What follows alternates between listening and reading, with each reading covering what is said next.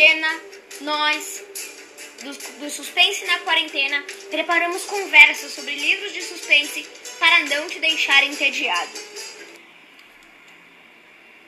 Oi, meu nome é Pedro. Meu nome é Isabelle. Nós somos o Suspense na Quarentena, o seu podcast. Hoje nós falaremos sobre o livro As Aventuras de Sherlock Holmes, de Arthur Conan Doyle. Teremos convidados especiais.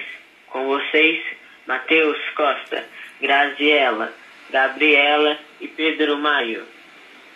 Nossa, muito obrigada por nos convidar. Estamos muito contentes por estar aqui hoje. Vocês conhecem o Sherlock Holmes? Pessoalmente não, né? Mas na literatura, sim, claro. Sherlock Holmes é um detetive que tinha casos diferenciados, observando sempre os detalhes. Sim, exatamente. Sherlock disse que ele não apenas olha, ele observa. Nesse livro, tem um trecho que me lembra bem essa observação dos fatos. Suas roupas eram luxuosas, de um luxo que na Inglaterra seria visto como beirando mau gosto. Grossas faixas de astracã enfeitavam as mangas e as lapelas do seu jaquetão. E o manto azul escuro que trazia jogado sobre os ombros era forrado de cor de fogo. Muito boa essa citação. Além dele descrever as coisas muito bem, ele resolve todos os problemas com a razão e não pelos seus sentimentos. Isso mesmo, seguindo as regras do gênero conto policial, que são as histórias que giram em torno de um crime e a busca pelos seus responsáveis. Nesses contos, geralmente, há um ou mais crimes, investigados por um personagem que aspira a esclarecer os fatos e encontrar o culpado para que se faça justiça. Agora nós vamos falar um pouco sobre algumas histórias que os convidados mais gostaram. Eu adorei a história O Mistério no Vale Boscombe. Nessa história, uma pessoa é assassinada e o filho dela é o principal suspeito, pois sua arma é encontrada a poucos passos do morto. Duas pessoas viram ele ir seguindo o pai, mas o filho disse que estava seguindo outra pessoa suspeita. Quando ele achou seu pai, eles tiveram uma grande discussão. Logo depois que o filho deixa, o pai grita, como se estivesse em perigo, e é encontrado morto. No fim, descobrem que o filho não o matou e desvendam o mistério. Eu também gostei dessa história, pois mostra que o suspeito sempre deixa rastro. Vocês sabiam que o personagem Sherlock Holmes foi inspirado em Joseph Bell, professor de Conan Doyle? Bell conseguia dizer muitas características psicológicas de uma pessoa apenas olhando seus trajetos e roupas. E também o detetive via na Rua Beck, 2021B, em Londres. O endereço existe até hoje e é ocupado por um museu totalmente dedicado ao Sherlock Holmes. Nossa, que legal, não sabia disso.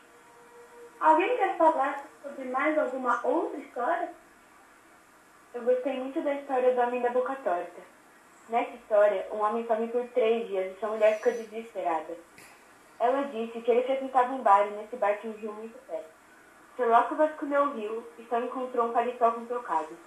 No dia seguinte, sua mulher disse que viu seu marido na janela desse lugar, mas ela acha que ele foi puxado para dentro, para dentro por alguém. Quando Holmes vai averiguar, só tinham as roupas dele e um mendigo com sua boca torta na espada. Esse mendigo foi preso e na cadeia resolve limpar seu rosto e descobre que na verdade ele era o homem desaparecido. Nossa, naquela época o mendigo ganhava mais que jornalista. Foi muito bom ter a visita de todos vocês hoje. Espera, tem uma história que eu queria contar, o caso de identidade. Nossa, eu não lembrava dessa história. Será que você poderia contar um pouco sobre ela? Sim, é uma história que conta sobre uma menina chamada Mary Shetland que não podia sair de casa por causa do padrasto, chamado Windbag. Mas um dia ela se apaixonou por um cara chamado Rosner Angel. E como o padrasto dessa menina sempre viajava bastante, ela queria se casar com esse Rosner. Mas no dia do casamento ele desapareceu. Então a Mary foi buscar o Sherlock Holmes para poder ver se ele encontrava, né? Mas é, como o caso era muito fácil, Holmes nem precisou sair do apartamento. Resolvido.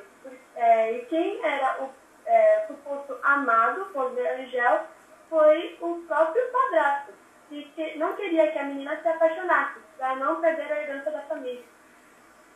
Nossa, era um caso de amor por dinheiro. Comparecerem e nos vemos no próximo Suspense na Quarentena. Agradecemos o nosso roteirista, Pedro Russo, os nossos participantes, Matheus Costa, Gabriela, Daziela, Isabela Cristine, Pedro Russo e Pedro Maio, e nosso editor, Pedro Maio.